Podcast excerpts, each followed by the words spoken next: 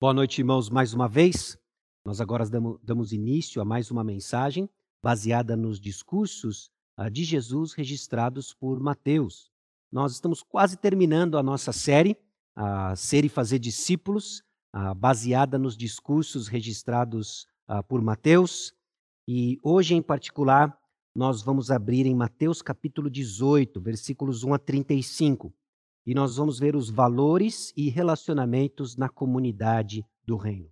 Ao longo de toda essa caminhada, conforme nós expomos para os irmãos os discursos de Jesus registrados em Mateus, espero que esteja ficando cada vez mais claro quais são os pontos principais que, como discípulos, todos nós devemos considerar e que, como discípulos, nós transmitimos à próxima geração de discípulos.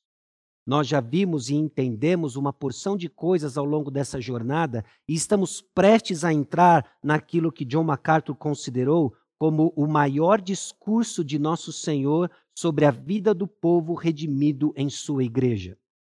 Se Mateus capítulo 13 trouxe para nós informações da dinâmica do reino, de como se dá o seu crescimento, da natureza do reino e dentro do, do governo redimido de Jesus Cristo, Hoje nós vamos ver as dinâmicas de relacionamentos internos em Mateus capítulo 18. Ainda dentro daquilo que nós vimos em Mateus 28, 19 a 20, logo no início da nossa série, quando Jesus Cristo, prestes a subir aos céus, disse o seguinte: Ide, portanto, fazei discípulos de todas as nações, batizando-os em nome do Pai, do Filho e do Espírito Santo, ensinando-os a guardar todas as coisas que vos tenho ordenado, e eis que estou convosco todos os dias até a consumação do século, ensinando-os a guardar todas as coisas que vos tenho ordenado. Então é como se, junto com Mateus, nós olhássemos para trás, porque Mateus capítulo 28, essas são as últimas palavras registradas por Mateus, nós estamos olhando para trás e pensando tu, o resumo de tudo aquilo que Jesus Cristo ensinou. E isso foi organizado em cinco grandes discursos. Nós estamos expondo não só esses discursos, como vimos algumas passagens que preenchem o caminho entre eles, dando para nós uma sequência lógica. Já vimos, por exemplo, no Sermão do Monte, as características do cidadão do reino. Mateus capítulo 5, Mateus capítulo 6, Mateus capítulo 7. Ou a instrução para os doze em Mateus capítulo 10, como ah, um, um, um, um exemplo do que seria essa grande comissão as parábolas do reino, Mateus capítulo 13. E hoje, Mateus capítulo 18, nós vamos ver os valores e relacionamentos na comunidade do reino. Basicamente, o que nós vamos ver é o valor e onde Jesus posiciona a questão da humildade e perdão. Humildade e perdão são temas recorrentes ao longo da mensagem de hoje. Lembrando mais uma vez que quando nós fazemos uma referência ao reino dos céus, nós falamos sim de uma realidade presente, quando Jesus ensinava, era a presença do rei que estava lá e o seu reino segue avançando, ele é inaugurado. Então, nós já participamos de alguns valores desse reino, ainda que estejamos aguardando uma realização futura. O rei está voltando e seu reino será um dia consumado. Então, nós ainda estamos aguardando isso. Dito isso, algumas considerações para entrarmos no texto de Mateus capítulo 18. Lembre-se do contexto anterior imediato. Logo antes de Mateus capítulo 18, ah, nós vemos Mateus capítulo 17, versículos 24 a 27. Isso não foi alvo de nenhuma exposição nessa série, mas é justamente quando Jesus paga o imposto através da moeda na boca do peixe. Talvez você seja familiarizado com esse episódio, mas é justamente para que Jesus não fosse um, uma pedra de tropeço ou não escandalizasse aqueles que estavam observando o ministério de Jesus. Um pouco antes, Jesus já tinha predito a sua morte e ressurreição. Aliás, se pararmos para pensar no contexto mais amplo dessa passagem, nos capítulos 16, 17 e 18, nós temos o foco na morte e ressurreição. Esses ensinos que hoje nós estamos prestes a abrir em Mateus capítulo 18 acontece no contexto quando Jesus Cristo está explicando a sua morte e ressurreição, antecipando para os discípulos e lições que provinham justamente dessa realidade. Quando nos preparamos então para ler o texto, eu vou pedir para que você preste atenção em duas perguntas, que são perguntas orientadoras a partir dos discípulos que ajudam a entender as duas grandes partes dessa passagem. No versículo 1, os discípulos se aproximam de Jesus e perguntam: Quem é, porventura, o maior no reino dos céus? E no versículo 21, Pedro, aproximando-se, lhe perguntou: Senhor, até quantas vezes meu irmão pecará contra mim, que eu lhe perdoe até sete vezes? Essas duas perguntas nos ajudam a entender o todo da passagem e conectar as suas partes. Quando Jesus Cristo então expõe valores do reino, baseado em humildade e perdão. Dito isso, eu convido você então a abrir a sua Bíblia em Mateus capítulo 18 e nós vamos ler dos versículos 1 a 35 e a partir então de referência aos versículos vamos destrinchar três pontos importantes para entendermos os valores do reino e os relacionamentos da comunidade do reino. Mateus capítulo 18, versículos 1 a 35. Naquela hora, aproximaram-se de Jesus os discípulos, perguntando: Quem é porventura o maior no reino dos céus? E Jesus, chamando uma criança, colocou-a no meio deles e disse: Em verdade vos digo que se não vos converterdes e não vos tornardes como crianças, de modo algum entrareis no reino dos céus. Portanto, aquele que se humilhar como esta criança, esse é o maior no reino dos céus. E quem receber uma criança tal como esta em meu nome, a mim me recebe. Qualquer, porém, que fizer tropeçar a um destes pequeninos que creem em mim, melhor lhe fora que se lhe pendurasse ao pescoço uma grande pedra de moinho e fosse afogado na profundeza do mar. Ai do mundo por causa dos escândalos, porque é inevitável que venham escândalos, mas ai do homem pelo qual vem o escândalo. Portanto, se tua mão ou teu pé te faz tropeçar, corta-o e lança-o fora de ti. Melhor é entrares na vida manco ou aleijado do que tendo duas mãos ou dois pés, seres lançado no fogo eterno. Se um dos teus olhos te faz tropeçar, arranca-o e lança-o fora de ti. Melhor é entrares na vida com um só dos teus olhos do que tendo dois seres lançado no inferno de fogo. Vede, não desprezeis a qualquer destes pequeninos, porque eu vos afirmo que os seus anjos nos céus veem incessantemente a face de meu Pai celeste. Porque o Filho do Homem veio salvar o que estava perdido. Que vos parece? Se um homem tiver cem ovelhas e uma delas se extraviar, não deixará ele nos montes as noventa e nove indo procurar a que se extraviou? E se porventura a encontra, em verdade vos digo que maior prazer sentirá por causa desta do que pelas noventa e nove que não se extraviaram. Assim, pois, não é da vontade de vosso Pai Celeste que pereça um só destes pequeninos. Se teu irmão pecar contra ti, vai arguí-lo entre ti e ele só. Se ele te ouvir, ganhaste o teu irmão. Se, porém, não te ouvir, toma ainda contigo uma ou duas pessoas, para que, pelo depoimento de duas ou três testemunhas, toda a palavra se estabeleça. Se ele não os atender, dize-o à igreja. E se recusar ouvir também a igreja, considere-o como gentil e publicano. Em verdade vos digo que tudo o que ligardes na terra terá sido ligado nos céus, e tudo o que desligardes na terra terá sido desligado nos céus. Em verdade também vos digo que, se dois entre vós, sobre a terra, concordarem a respeito de qualquer coisa que porventura pedirem, ser-lhes-á concedida por meu Pai que está nos céus. Porque onde estiverem dois ou três reunidos em meu nome, ali estou no meio deles. Então Pedro, aproximando-se, lhe perguntou: Senhor, até quantas vezes meu irmão pecará contra mim, que eu lhe perdoe? Até sete vezes? Respondeu-lhe Jesus: Não te digo que até sete vezes, mas até setenta vezes sete. Por isso, o reino dos céus é semelhante a um rei que resolveu ajustar contas com os seus servos e, passando a fazê-lo, trouxeram-lhe um que lhe devia dez mil talentos. Não tendo ele, porém, com o que pagar, ordenou o Senhor que fosse vendido ele, a mulher, os filhos e tudo quanto possuía, e que a dívida fosse paga. Então, o servo, prostrando-se, reverente, rogou: Sê paciente comigo, e tudo te pagarei. E o senhor daquele servo, compadecendo-se, mandou-o embora e perdoou-lhe a dívida. Saindo, porém, aquele servo encontrou um dos seus conservos que lhe devia cem denários. E agarrando-o, sufocava, dizendo: Paga-me o que me deves. Então seu conservo, caindo-lhe aos pés, lhe implorava: Sê paciente comigo e te pagarei. Ele, entretanto, não quis. Antes, indo-se, o lançou na prisão até que saudasse a dívida. Vendo seus companheiros o que se havia passado, entristeceram-se muito e foram relatar ao seu senhor tudo o que acontecera. Então seu senhor, chamando-o, lhe disse: Servo malvado, perdoei-te aquela dívida toda porque me suplicaste. Não devias tu, igualmente, compadecer-se do seu conservo, como também eu me compadeci de ti? Indignando-se, o seu senhor o entregou aos verdugos, até que lhe pagasse toda a dívida. Assim também meu Pai Celeste vos fará, se do íntimo não perdoardes cada um a seu irmão. Eu convido você a se juntar comigo em oração. Baixe sua cabeça, feche seus olhos. Vamos orar.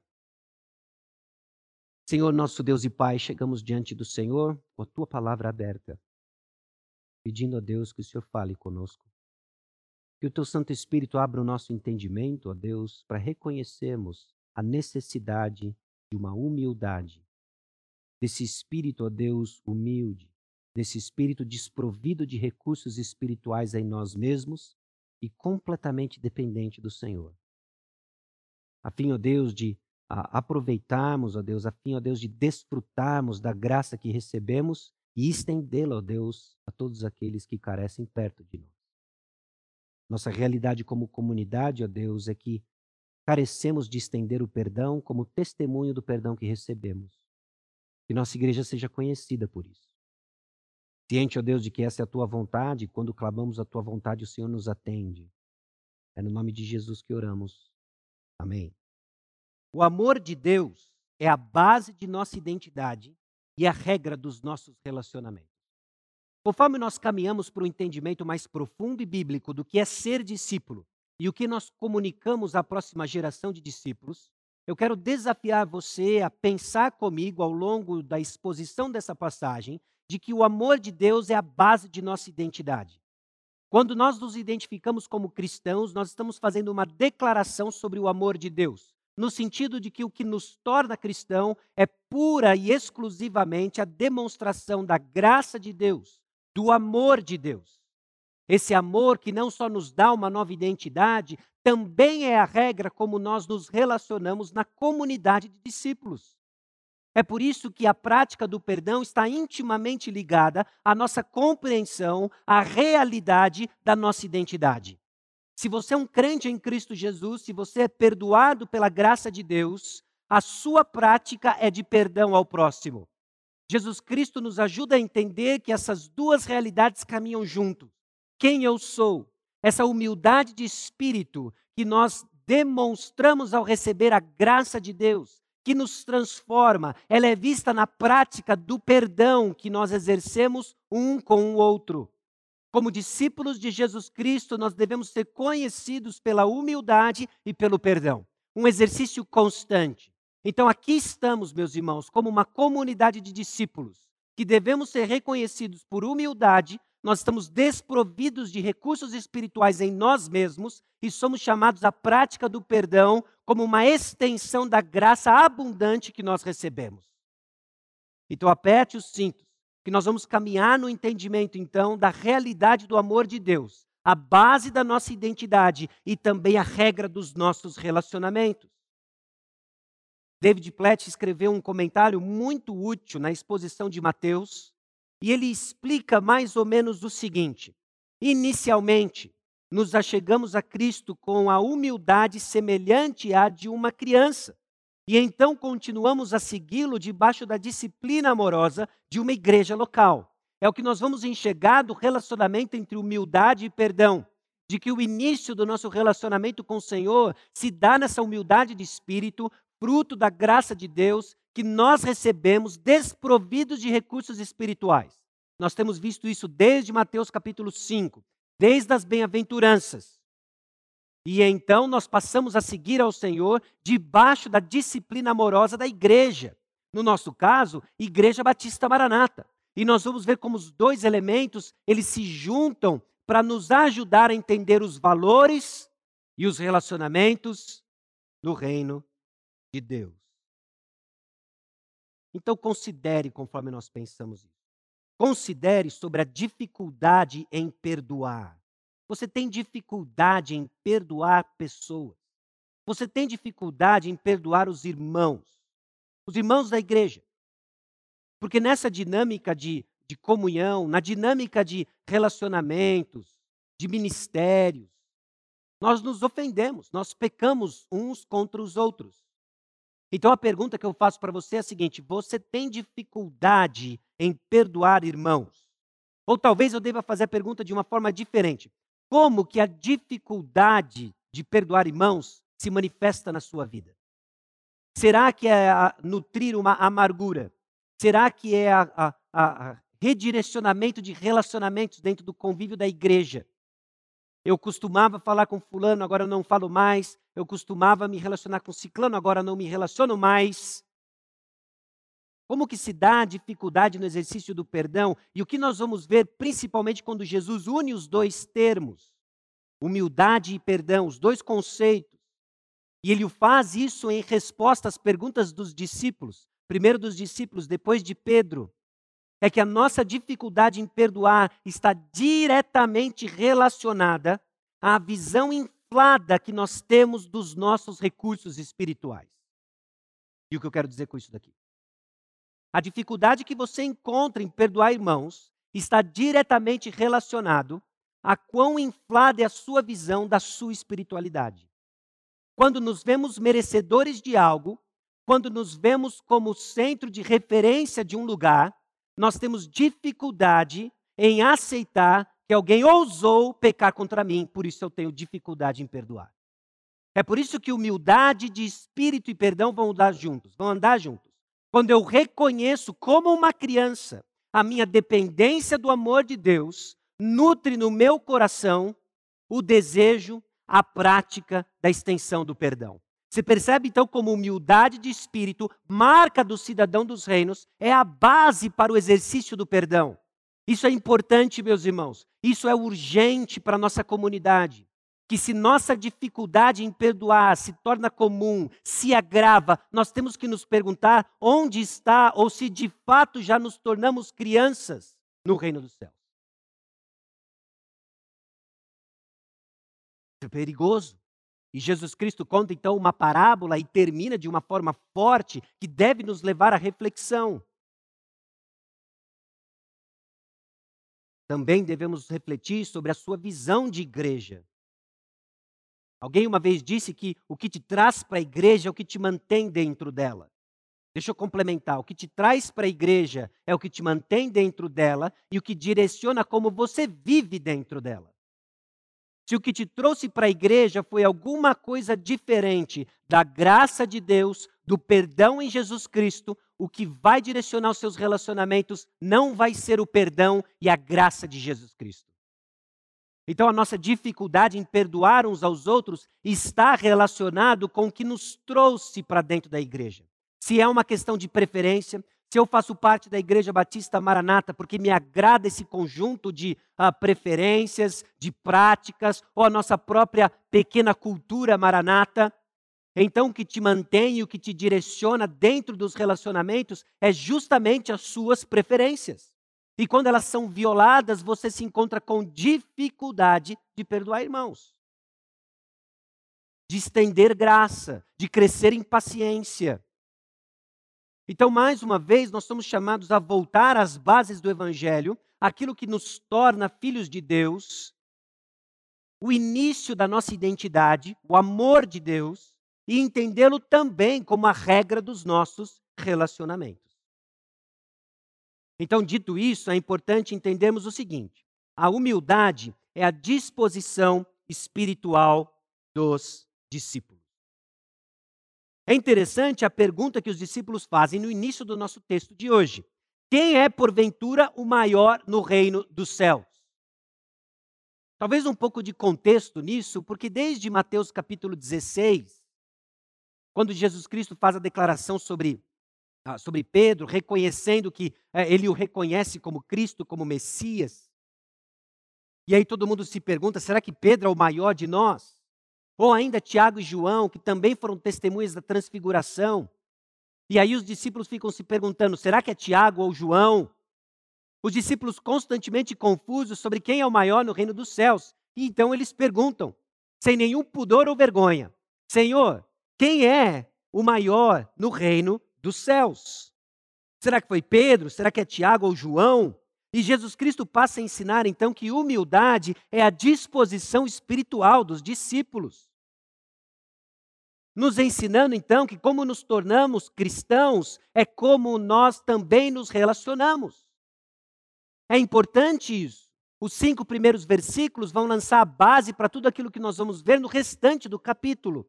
Essa humildade de espírito, essa disposição espiritual de nos assemelharmos a uma criança, e nós vamos ver em que sentido isso, é o que lança a base para a prática dos nossos relacionamentos. Mas guarde isso, a humildade é a disposição espiritual dos discípulos. Não é simplesmente pensar menos de mim mesmo, mas também aliado a isso, reconhecer que eu estou desprovido de recursos espirituais, de que tudo aquilo que desfruto, tudo aquilo que sou, é fruto exclusivamente do amor de Deus, da graça de Deus. Isso vai ter um efeito profundo na maneira como nós nos tratamos, na maneira como nós nos relacionamos, dentro e fora de casa, dentro e fora da igreja. Essa disposição de mente, essa condição de coração, é que vai governar a postura, então, dentro da comunidade do reino. Bom, diante dessa pergunta, quem é porventura o maior no reino dos céus? Jesus Cristo chama uma criança e coloca essa criança no meio deles. E aí ele passa a ensinar, então, a partir do versículo 3, que nós devemos nos tornar como crianças para entrar no reino dos céus. Um grande ponto de interrogação. Talvez nos ajude a entender quando nós fazemos referência a crianças hoje, é diferente de crianças antes, no contexto. Crianças eram os membros da sociedade antiga mais sem poder, de certa forma insignificantes. Elas eram amadas, não entenda mal, crianças eram amadas. Elas não eram desprezadas. Mas o ponto é que elas não tinham status algum separados do amor dos seus pais não tinham poder, não tinham privilégios, eram completamente dependentes dos seus pais. Não havia estatuto de proteção da criança, não havia o ECA. Então elas eram amadas, mas toda a sua importância estava relacionada com o relacionamento que tinham com seus pais. Elas não tinham status se não fosse o amor e o cuidado de seus pais. Jesus Cristo então chama uma criança e diz: se vocês não se tornarem como uma criança, vocês não entram no reino dos céus. Para entrar no reino dos céus, nós temos que nos tornar como crianças. Bom, para ser um cidadão dos céus, você precisa ser um filho do rei, né? E Jesus então está chamando os discípulos por uma mudança fundamental. Tornar-se como uma criança é se humilhar, é reconhecer de que eu não tenho, eu não tenho status se não for dado pelo relacionamento com o meu pai, com Deus. Eu não tenho sequer nenhum privilégio se não for única e exclusivamente por causa do amor de Deus. Isso é tornar-se uma criança, é me desarmar e dizer que eu simplesmente eu não mereço nada e tudo que eu tenho e sou é fruto exclusivo do amor do Pai. Tornar-se como criança é reconhecer nossa dependência. Tudo que tenho, tudo que sou é se humilhar. Agora, não é tornar-se uma criança em todos os aspectos, eu espero que isso fique claro para você, porque é comum, inclusive, que crianças tentem a pensar que são o centro do universo. Porque tornar-se uma criança no reino dos céus, aquilo que justamente é o ponto que Jesus Cristo está dizendo, não é agirmos como uma criança, como se eu fosse centro do universo. Jesus está nos chamando a sermos dependentes, não imaturos. Ainda em seu comentário, David Platt diz o seguinte: Jesus chama seus discípulos a humildade de coração, não infantilidade de pensamento. Nós precisamos entender essa diferença. O chamado é para humildade de coração, é reconhecer que eu sou desprovido de recursos espirituais no meu relacionamento com o Senhor e não infantilidade de pensamento. Pergunta: você já se humilhou diante de Deus? Você já chegou ao ponto de reconhecer em seu cansaço espiritual de que você é desprovido de qualquer recurso para religar-se com Deus. Você já reconheceu a sua dependência total de que se porventura você tiver um relacionamento com Deus, é mediante o único homem, é mediante o único Deus homem, Jesus Cristo. É aí que nasce a vida cristã. E Jesus Cristo está dizendo: a humildade, então, deve ser a disposição espiritual dos discípulos, não só para dar início à vida cristã, mas que nutre toda a nossa compreensão de relacionamentos na comunidade do reino. Então, o amor do Pai, o amor que nós recebemos, afeta a maneira que amamos um ao outro na igreja. Isso, meus irmãos, conforme Jesus Cristo destrincha para nós esses cinco primeiros versículos. Então, note, na lógica do reino, grandeza é mensurada de forma diferente.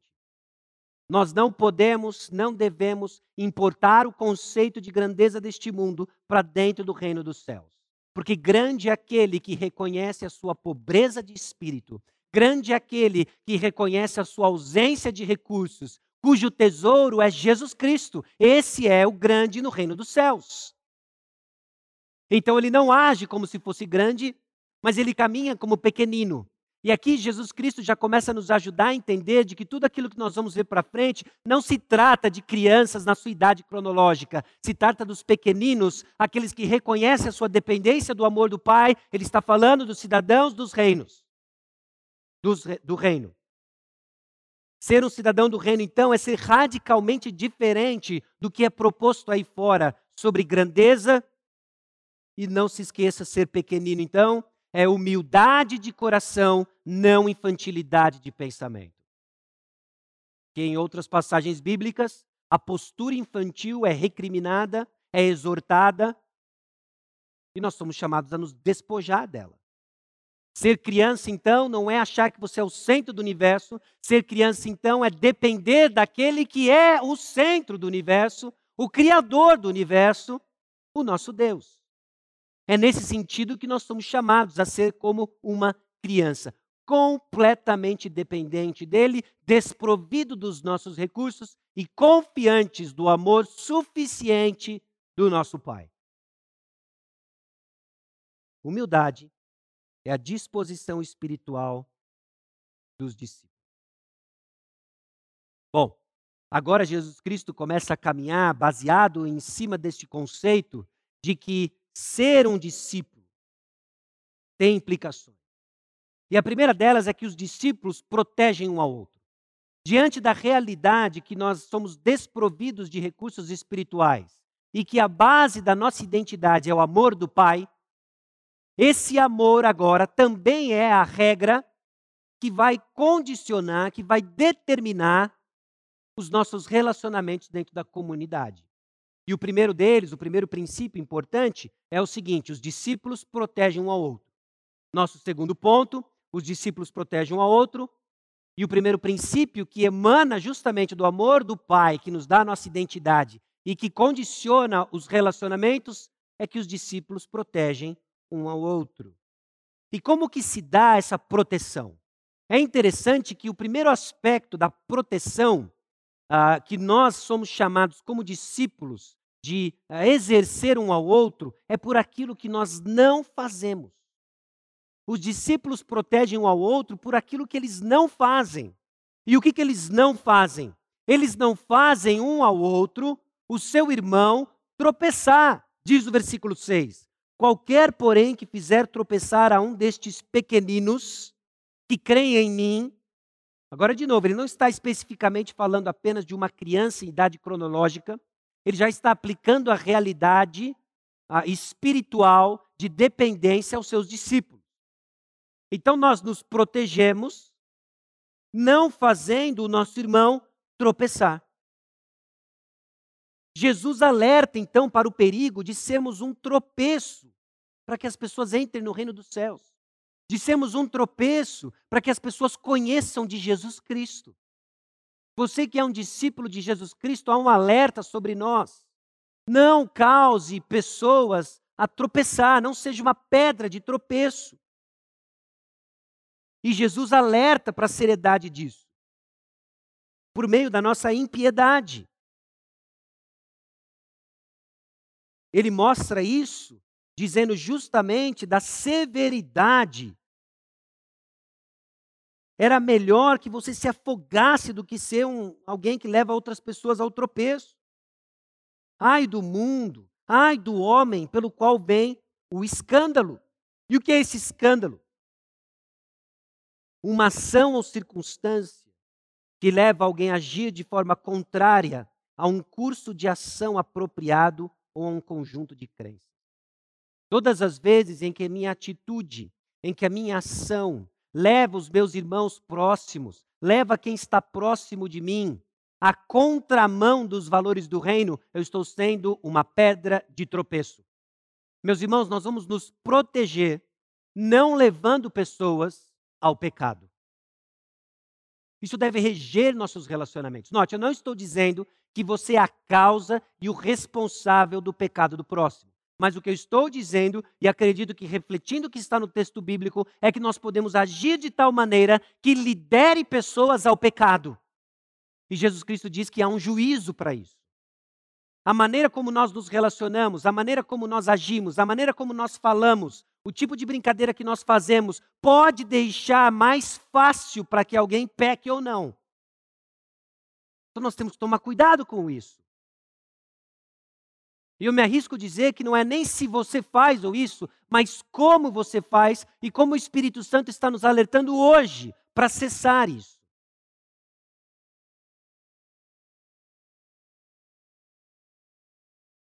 Em Mateus capítulo 16, versículo 23, Jesus disse a Pedro: Saia da minha frente, Satanás.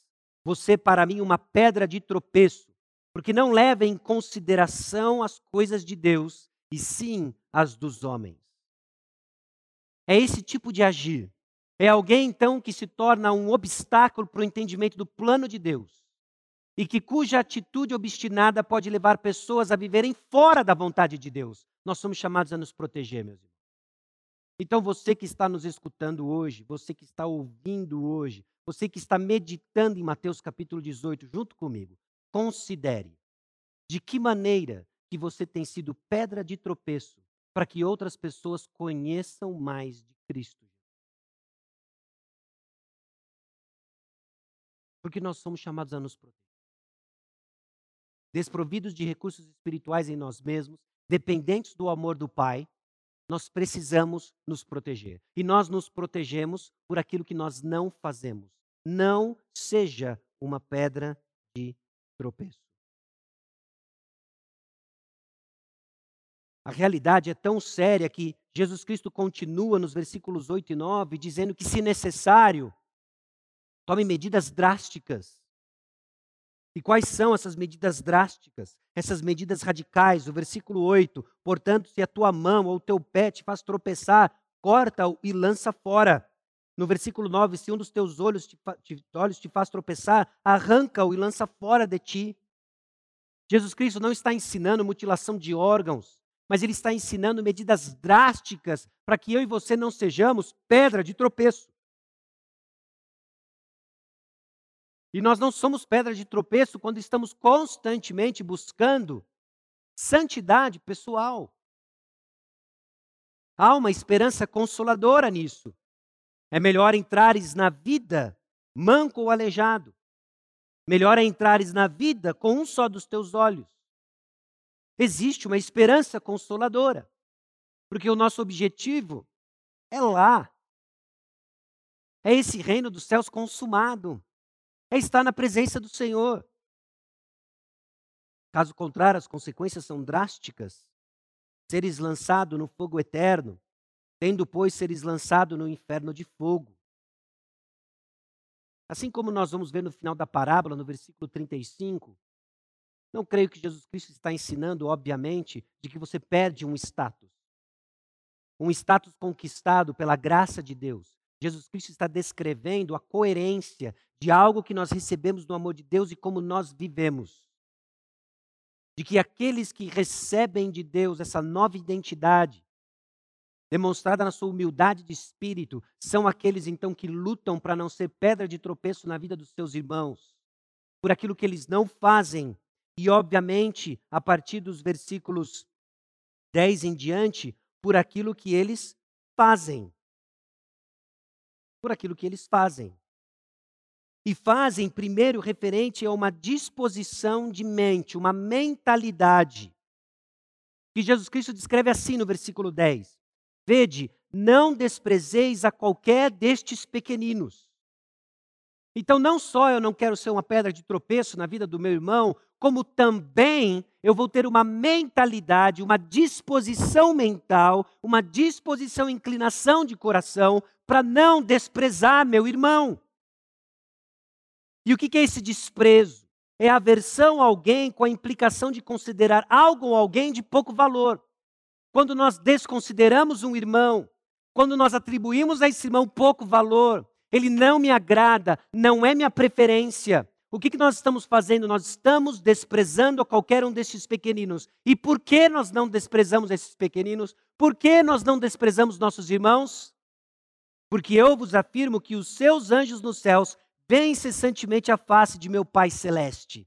Porque Deus organiza, Deus coloca à disposição um exército de anjos para servir esses pequeninos, para servir esse irmão. Quem é você? Quem sou eu para desprezar esses que são alvo de tão grande amor do Pai? Percebe que a compreensão então dessa humildade de espírito e de coração é que começa a regrar, direcionar os nossos relacionamentos. Não despreze o seu irmão. Por quê? Porque ele tem valor? Não porque Deus o ama. Não se faça juiz desprezando o seu irmão. Estenda o amor do Pai que você recebeu. Então começa com uma disposição de mente em que eu não vou desprezar esse irmão. Eu não vou desprezar aquele que Jesus Cristo buscou, foi alcançar, deixou 99 e buscou esse um. E que ele declara em categóricas letras que há grande alegria quando ele é resgatado. Então nós fazemos acepção de pessoas nós fazemos preferência de pessoas, nós praticamos uma linguagem sarcástica, uma porção de outras coisas, porque nós não estamos vendo pessoas como Deus enxerga pessoas. Como que Deus enxerga pessoas? Alvo do amor dele. Como você deve enxergar pessoas? Alvo do seu amor. Esses são os valores do reino. É assim que nós devemos nos relacionar. Essa é a disposição de mente do discípulo, de que ele vai enxergar pessoas como Deus enxerga pessoas. Mas nós temos dificuldade, porque nós não queremos pessoas crescendo na imagem e semelhança de Cristo. Nós queremos pessoas crescendo a minha imagem e semelhança. E elas se adequem às minhas preferências. Mas Deus ama tanto você ele vai colocar no seu caminho pessoas que não se adequam às suas para que você se adeque à imagem e semelhança de Cristo. Compreenda mais do amor do Pai e estenda esse amor dentro da nossa comunidade. Meus irmãos, ser e fazer discípulos não é simplesmente um programa de educação cristã. Ser e fazer discípulos mexe, transforma por completo quem nós somos, nos leva para fora da nossa zona de conforto, nos faz compreender com que grande amor o Senhor nos amou, enviando o seu único filho Jesus. Sim, nós vamos proteger um ao outro por aquilo que nós não fazemos, sendo uma pedra de tropeço, impedindo as pessoas de conhecerem mais do amor de Deus pela maneira como nós agimos. Nós vamos proteger um ao outro por aquilo que nós fazemos, começando com uma disposição de mente em que eu não vou desprezar pessoas, mas eu vou enxergá-las como Deus as vê. E também por aquilo que nós fazemos por meio da nossa ação. É o que ele descreve a partir do versículo 15 até o versículo 20. Tudo isso ainda em resposta à pergunta do discípulo: quem é porventura o maior no reino dos céus?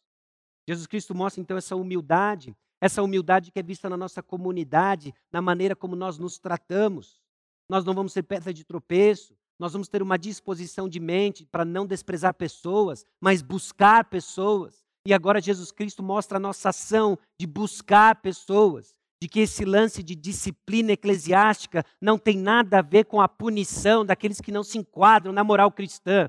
Disciplina eclesiástica é proteger os irmãos, proteger deles mesmos, proteger a nossa comunidade e mantê-la sadia para a proclamação do Evangelho.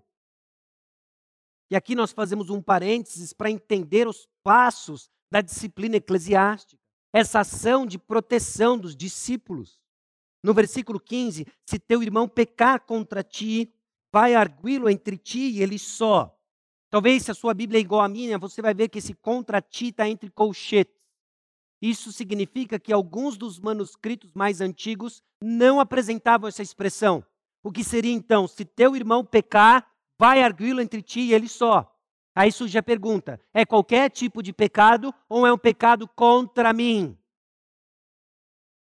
Bom, independente da leitura que seja correta aqui no versículo 15, nós temos também Galatas capítulo 6, versículo 1, de que independente do pecado, o apóstolo Paulo naquela ocasião nos ajuda a entender a postura de reconciliação, se é pecado contra ti ou não, mas se você tornou-se testemunha, está envolvido na situação, você é responsável pelo versículo 15, de que nós vamos proteger os irmãos tomando a ação entre ti e eles só. Esse é o primeiro passo da disciplina eclesiástica. A disciplina eclesiástica ou disciplina da igreja não é quando os pastores vão à frente, diante da assembleia, da congregação e excluem um irmão. Isso não é só, não é só isso a disciplina eclesiástica. Isso é parte de um processo maior em que todos nós estamos envolvidos nesse cuidado uns dos outros. Você é chamado para cuidar dos irmãos que estão próximos de você. Você tem uma responsabilidade como membro da Igreja Batista Maranata de cuidar uns dos outros. E qual é o primeiro passo disso? O primeiro passo é entre você e o irmão que pecou. Por quê? Porque o objetivo é ganhar o irmão na mesma disposição de mente que o nosso Deus se manifestou a nós, deixando as 99 e indo buscar, meus irmãos, é essa disposição que cabe a mim e a você. É essa disposição que nós somos chamados a praticar não de desprezo, mas de amor. Nós queremos ganhar o irmão.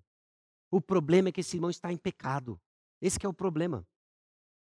Então alguém precisa amá-lo o suficiente para que ele saia dessa condição. E só tem um caminho: piorar.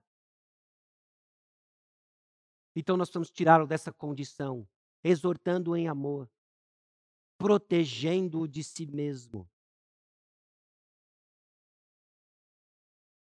Ame o seu irmão o suficiente para não fofocar a respeito do seu pecado. Ame o seu irmão o suficiente para não fofocar a respeito do seu pecado. Ame o seu irmão o suficiente para tratar com ele seu pecado, para que ele não caia ainda num poço mais profundo. Então, por alguma razão, nós ouvimos informações sobre práticas ou um estado espiritual de um irmão, nós ficamos quietos. Talvez a postura de, puxa, isso, ah, isso não é assunto meu, eu não vou me intrometer. Não há nada de nobre nisso. Essa não é a postura que o nosso Deus nos ensina. Essa não é a postura que Deus teve conosco. Você já imaginou se Deus nos visse na nossa condição de pecado? Se Deus nos visse no império das trevas e dissesse: Eu não tenho nada a ver com isso, eu falei para não comer o fruto, Adão e Eva teimaram, agora problema deles. Não foi isso que Deus fez. Então, essa comunidade de discípulos, de imitadores de Jesus Cristo, tem uma disposição diferente. Nós vamos sim ver irmãos que vão pecar de uma forma ou de outra, e com o mesmo amor e paciência que Deus teve conosco, estender essa graça à busca desse irmão. Você tem uma responsabilidade. Você, jovem, no convívio da juventude, que observa os seus colegas, os seus irmãos em Cristo tomando decisões que estão os afastando de Cristo Jesus, você tem uma responsabilidade. Essa responsabilidade não é ser o chato, essa responsabilidade não é ser o santarrão, essa responsabilidade é ser um discípulo maduro, que irá protegê-lo de si mesmo, de confrontá-lo nas suas práticas. Essa é a nossa responsabilidade. Então, o primeiro passo da disciplina eclesiástica acontece no menor nível possível, entre ti e ele só. O segundo passo, versículo 16, Caso ele não escute, é um pequeno grupo. É toma contigo uma ou duas pessoas. Para que a palavra se estabeleça, para que a verdade se estabeleça. É o esclarecimento com um grupo de pessoas. Não é com o objetivo de intimidar a pessoa, mas de expressar o amor numa comunidade ainda não tão grande, mas menor, de pessoas que estão enxergando a mesma coisa, para que a verdade se estabeleça e não fique um conflito de opiniões. E por vezes nós precisamos disso. Porque se você é parecido comigo em algum aspecto, você recebe exortação na defensiva. Nós recebemos exortação, nós ligamos o advogado interior e nós começamos a, a nos defender. Não, não é bem assim, você viu coisas demais. Mas quando dois ou três ou quatro pessoas se reúnem e dizem a mesma coisa, isso nos ajuda a baixar nossa defensiva e reconhecer que de fato o Senhor está falando através desses irmãos. Deus está me amando através do amor desses irmãos que se importam o suficiente para falar comigo sobre o meu pecado. Qual é a atitude esperada de um crente em Cristo? O reconhecimento, a confissão, o arrependimento. E se isso não acontece? Diz-o a igreja. Diz-o a igreja. Puxa, mas por que, que todo mundo tem que ficar sabendo disso? A mensagem que a igreja precisa comunicar nesse passo é: nós amamos você e queremos você de volta. Queremos você de volta num convívio, numa postura que testemunha da sua humildade de espírito, que você tornou-se uma criança desprovida dos seus recursos, da sua sabedoria, e está vivendo única e exclusivamente para o Senhor. Deus nos ama tanto, então, meus irmãos, que se pecarmos de forma obstinada, Ele vai enviar um exército de crentes para nos exortar. Mas se ainda assim não os atender, considera-o como gentil e publicano que é esse tratamento? Não é jogar pedra, mas é tratá-lo como um não cristão. A igreja não tem autoridade ou não tem poder para fabricar cristãos. Só o Senhor conhece a condição do coração. Aliás, nós já vimos isso em Mateus capítulo 13. A separação final entre trigo e joio vai ser feita pelo Senhor. Mas a igreja tem autoridade para reconhecer testemunho de fé. E quando uma caminhada se distancia tanto que a palavra de Deus diz sobre como é a vida de um filho de Deus, é nosso dever, por amor a essa pessoa, dizer o que você vive não é o que você profeta. Nós não vamos deixar você se enganar. Você pode espernear, você vai ficar bravo, você vai ficar chateado com a gente. Mas nós não vamos dizer para você que está tudo bem. Você tem um problema. Você não está vivendo como um crente em. Esses, meus irmãos, são os quatro passos da disciplina eclesiástica. Quando, no nosso caso, Igreja Batista Maranata, nós trazemos um nome para os irmãos, é porque os passos foram tomados.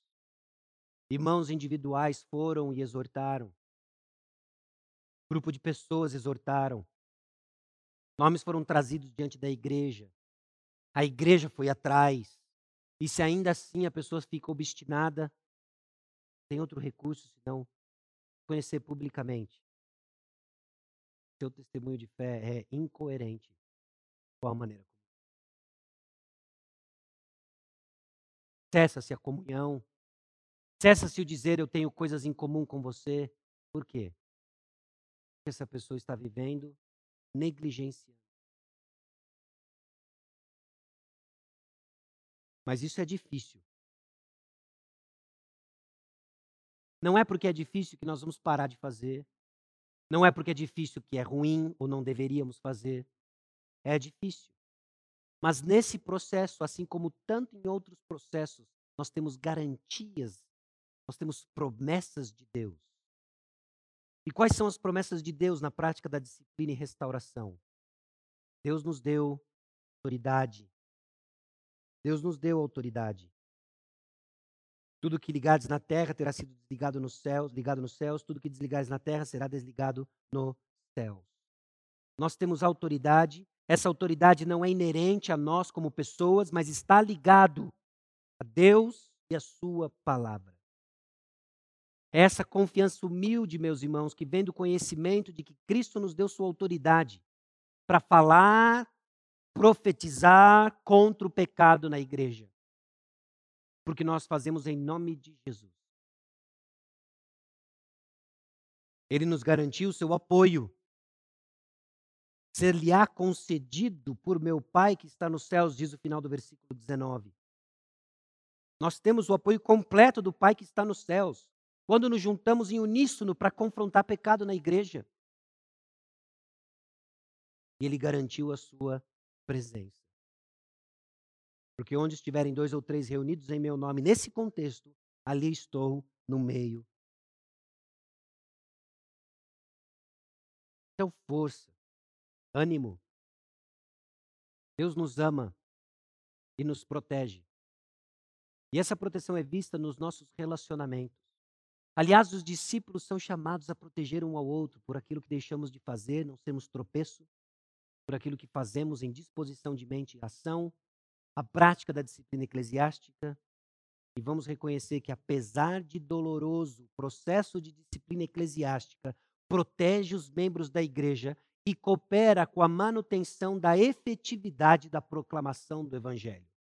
Porque nós temos batido nessa tecla. A proclamação do evangelho se dá por meio da igreja. Então, o estado espiritual da igreja importa. E é o processo de disciplina eclesiástica que nos mantém atentos de que o que nós professamos também é a regra de como nós nos relacionamos. Então, nós estamos atentos a isso e crescemos justamente na fidelidade desse processo. Glória os discípulos, então, protegem um ao outro e os discípulos perdoam um ao outro. Diante disso que nós colocamos até agora, surge uma pergunta para Pedro: Senhor, até quantas vezes meu irmão pecará contra mim, que eu lhe perdoe? Até sete, sete vezes? Talvez você já tenha ouvido isso, mas se não, vai ouvir agora. A Pedro aqui ele dá uma exagerada dentro do seu conhecimento, ele se coloca como um bom moço Talvez tentando buscar da boca do Senhor Jesus Cristo, puxa, Pedro, como você é perdoador? Sete vezes. E Jesus Cristo então dá uma invertida em Pedro e diz o seguinte: Não te digo que até sete vezes, mas até setenta vezes sete. Jesus Cristo tira o foco e a atenção de que tem um limite para o perdão. E não é uma questão de limite, mas de disposição de coração. É uma questão de gratidão do perdão que nós já recebemos. E aí Jesus Cristo conta uma parábola. Ele conta uma história. Uma história, mais uma vez, como nós já vimos em Mateus 13. Por isso, o reino dos céus é semelhante a um rei que resolveu ajustar contas com seus servos. Jesus então ensina que não se trata de limite, mas de perdão recebido. E agora ele conta desse rei que tinha autoridade para ajustar contas e um servo que devia 10 mil talentos.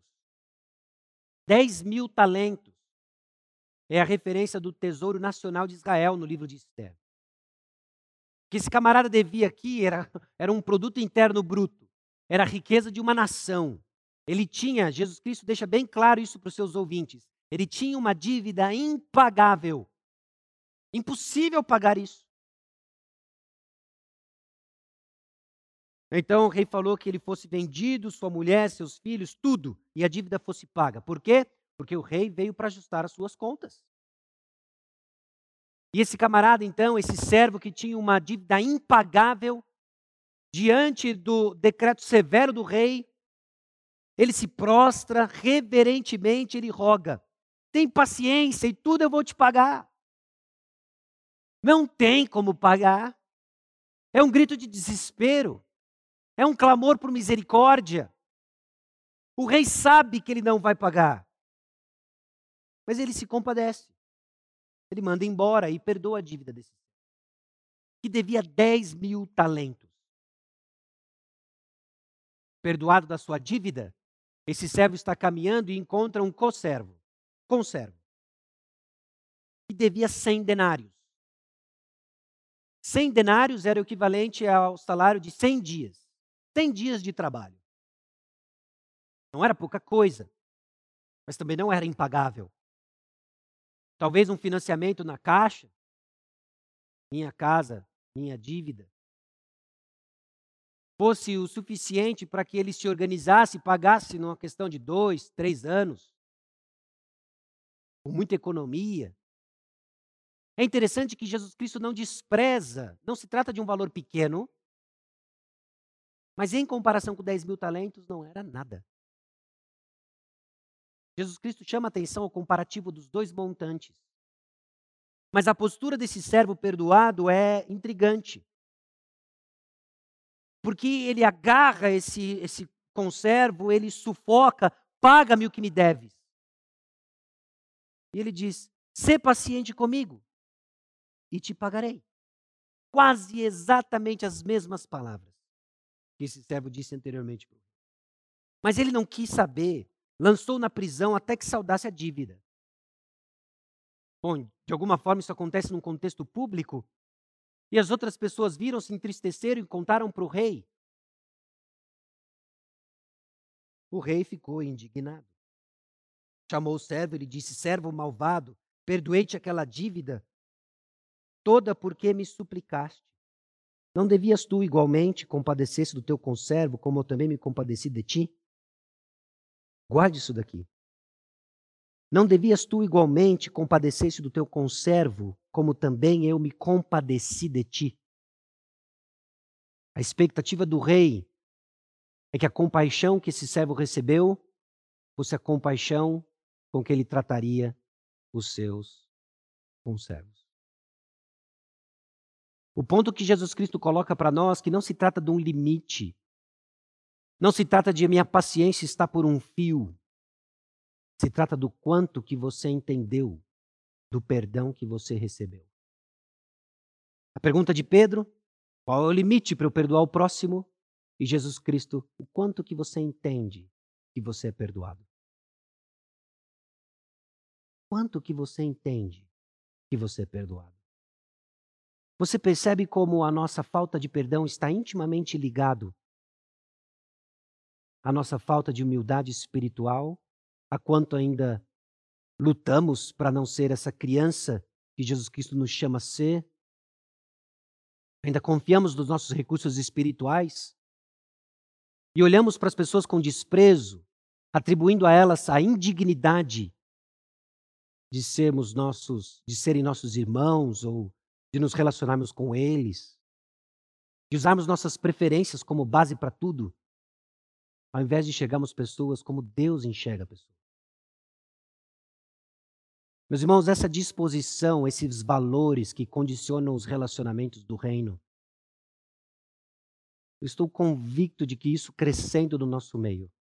Eu estou convicto de que Deus nos concedendo a graça de absorver isso e pôr tudo isso em prática, irá melhorar, transformar, deveria dizer, significativamente a qualidade dos nossos relacionamentos, do trato uns com os outros, a paciência que temos uns com os outros, no exercício de sermos e fazermos discípulos. Versículo 35: Assim também meu Pai ah, versículo 34 e 35. E indignando-se o seu senhor, o entregou aos verdugos, até que ele pagasse toda a dívida. Assim também meu Pai Celeste vos fará, se do íntimo não perdoardes cada um a seu irmão. Por natureza, o cristão é alguém que perdoa. Porque o que lhe fez cristão foi o perdão de Deus. Você enxerga então a ligação entre essa humildade de espírito e o perdão que nós praticamos e exercemos no nosso meio. Essa humildade de espírito me faz enxergar o perdão que eu não merecia, os 10 mil talentos que eu devia e não tinha condição de pagar, e o Senhor me perdoou. Saindo então da presença desse Rei gracioso, misericordioso, com alegria nós perdoamos os cem denários que pessoas devem ainda que são significativos, não são nada em comparação ao que eu devia. Você entende o quanto o Senhor lhe perdoou? Você entende a extensão da graça que você não merecia, mas foi recebida? Agora estenda isso. Estenda isso nos seus relacionamentos. Para que sejamos a comunidade que o Senhor quer que sejamos. Perdoar e deixar de perdoar não é uma questão de limite mas de disposição de coração. De alguém que reconheceu o perdão de Deus. Os discípulos receberam graça abundante e são chamados a estendê-la com a mesma abundância. Irmãos, o discípulo nasce a partir da graça abundante no perdão de Deus, recebido em humildade de espírito essa mesma graça estendida é estendida dentro da comunidade. Pare e reflita o quanto isso transforma a rede de relacionamentos da nossa igreja. Convive com as pessoas, a discordância de opiniões, a discordância de preferências, o pecado que cometemos uns contra os outros, como recebemos a exortação dos nossos irmãos sabendo que não se trata simplesmente de um clube de justiça própria, mas de uma rede de proteção dada por Deus para sermos a igreja que Ele quer que sejamos. Esse cuidado mútuo é proteção de Deus. Esse cuidado mútuo é o exercício do perdão que Deus nos deu. Cuidado mútuo é o exercício da humildade que nós somos chamados a cultivar. Diante desses conceitos, tem algumas implicações para o nosso contexto somos, e aqui todos e cada um de nós, chamados a cuidar uns dos outros. Não se trata simplesmente de uma atividade exclusiva dos pastores. Há algo exclusivo dos pastores que equipar os santos para o serviço do ministério.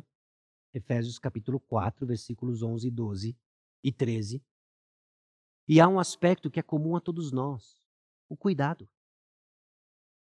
Eu amo ouvir testemunhos de pessoas que experimentaram o cuidado de Deus por meios impensados antes. Essa é a forma como Deus nos trata. Somos chamados a cuidar uns dos outros. Você tem um papel de não ser pedra de tropeço para ninguém e de ter uma disposição de busca de reconciliação e de tomar passos concretos para que essa reconciliação aconteça. Ah, mas até qual o limite disso? Não se trata de quantas vezes. Se trata do perdão que você recebeu. A prática, então, de membresia é fundamental para vivermos essa comunidade que Deus quer que nós sejamos. Então, importa sim você ser membro de um lugar, importa sim você estabelecer compromissos, onde é claro onde estão suas responsabilidades espirituais a, a quem são as pessoas que você a, ah, deve a, eh, lutar para não ser tropeço, para buscar reconciliação. Então, considere o seu papel na proteção mútua e sua disposição em perdoar. Considere essas coisas.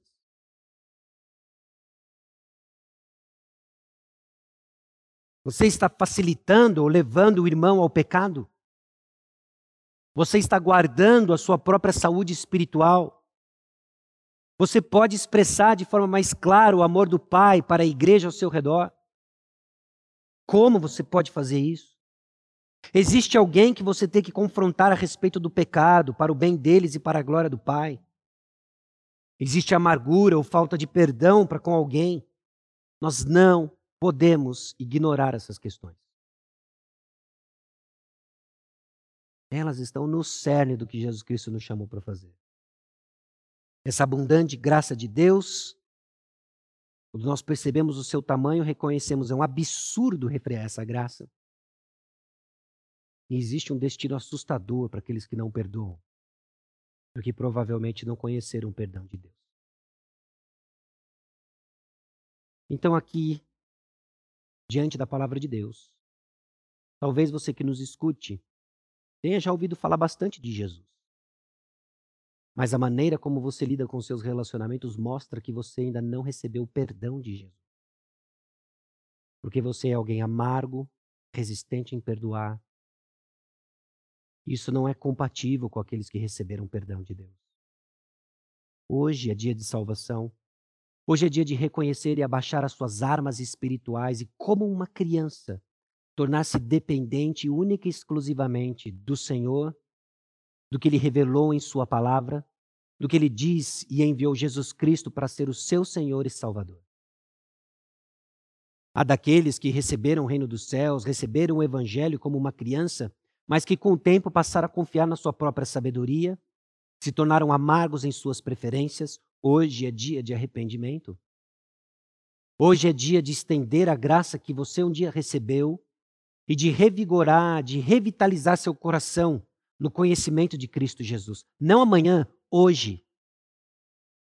Talvez ao término desse tempo seja seja conveniente, seja necessário ligar para alguém, reconciliar com alguém, apenas ou externar o seu amor por alguém. Não deixe para amanhã. Porque o amor de Deus é a base de nossa identidade. E ele se torna a regra dos nossos relacionamentos. Para a glória de Deus. Baixe sua cabeça. Vamos orar mais uma Senhor, nosso Deus e Pai, aqui chegamos diante do Senhor, reconhecendo e confessando nossa resistência a Deus em perdoar e que ela seja confrontada com o perdão de Deus. Que não seja uma resistência, ó Deus, que revele uma identidade ainda não transformada por ti. Mas que seja, Deus, uma resistência que irá encontrar fim hoje, quando recebemos da tua graça, quando ouvimos da tua palavra, quando buscamos viver a tua vontade. Te louvo, a Deus, porque é possível ouvirmos tua palavra eu te louvo, a Deus, pelo contexto em que estamos, em que é possível transmiti-la. E eu clamo a Deus que ela seja recebida com fé. No nome precioso de Jesus que nós oramos.